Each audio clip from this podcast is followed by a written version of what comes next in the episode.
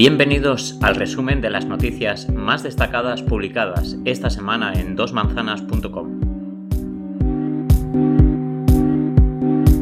El primer orgullo LGTBI musulmán en Londres se pospone por la amenaza del coronavirus.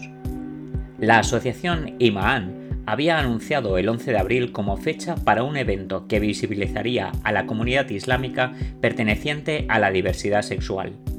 La organización se ha visto obligada a retrasar el evento al día 12 de diciembre.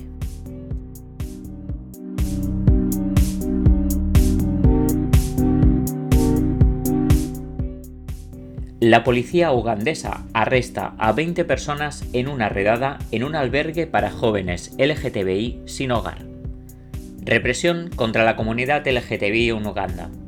La policía de este país africano ha arrestado a 23 personas en una redada en un albergue para jóvenes LGTBI sin hogar en las afueras de Kampala, agrediendo al menos a dos de ellas.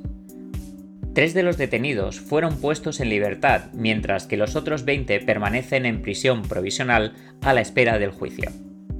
Están acusados de vulnerar las normas de distanciamiento social impuestas por la pandemia del coronavirus, pero las autoridades tampoco descartan imputarles delitos de actos homosexuales que están castigados con penas que pueden llegar a la cadena perpetua.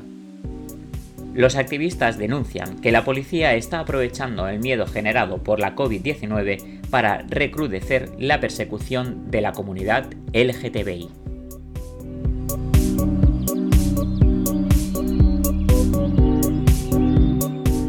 Estados Unidos facilita la donación de sangre a varones gays y bisexuales por la crisis del coronavirus. Las nuevas medidas también flexibilizan la donación de hombres bisexuales y personas que se hayan hecho un tatuaje o un piercing de manera reciente. La crisis del coronavirus ha provocado una fuerte bajada de las reservas de sangre en todo Estados Unidos.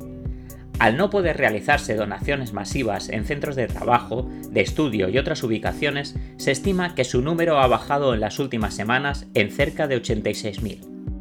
Este hecho, denunciado por la Cruz Roja y otras organizaciones no gubernamentales, principales abastecedoras de los bancos de sangre estadounidenses, ha provocado un cambio de criterio en la Administración Federal, que vetaba todas las donaciones de personas homosexuales o bisexuales que hubieran mantenido relaciones sexuales en un periodo previo de un año.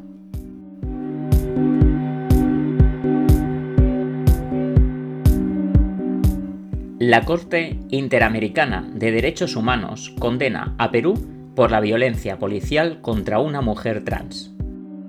La Corte Interamericana de Derechos Humanos ha dictado una sentencia unánime contra el Estado peruano por la detención arbitraria, tortura y violación ejercidas por la policía contra Azul Rojas Marín, una ciudadana trans. La víctima había presentado una denuncia ante la justicia peruana que desestimó la demanda. El Tribunal Internacional, sin embargo, considera probados los hechos y condena a Perú a indemnizar a Rojas con 70.000 dólares y a implementar medidas para afrontar la violencia contra las personas LGTBI.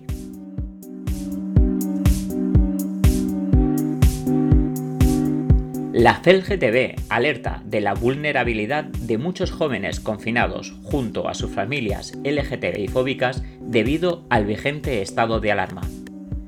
La Federación Estatal de Lesbianas, Gays, Trans y Bisexuales ha alertado sobre el hecho de que el actual estado de alarma obliga a muchas personas LGTBI, sobre todo jóvenes, a convivir las 24 horas del día con personas que niegan su identidad o rechazan su orientación sexual. Esto las deja en una situación de especial vulnerabilidad, ya que supone, según el psicólogo y miembro del comité consultivo de la FLGTB, Alejandro Alder, un maltrato psicoemocional continuo. El experto explica que esta realidad sumada a la experiencia de confinamiento puede incrementar en las personas LGTBI que sufren episodios LGTBI fóbicos en el hogar sensaciones de ansiedad, depresión, frustración, rechazo y aislamiento.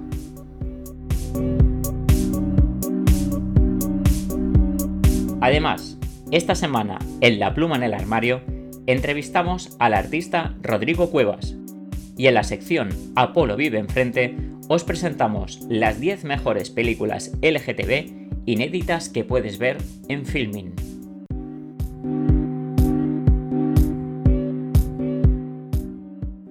Hasta aquí nuestro resumen de las noticias destacadas publicadas esta semana en Dos Manzanas. Ya sabéis que para poder conseguir información ampliada sobre estas y otras muchas noticias podéis visitar nuestra web dosmanzanas.com. Os esperamos la semana que viene.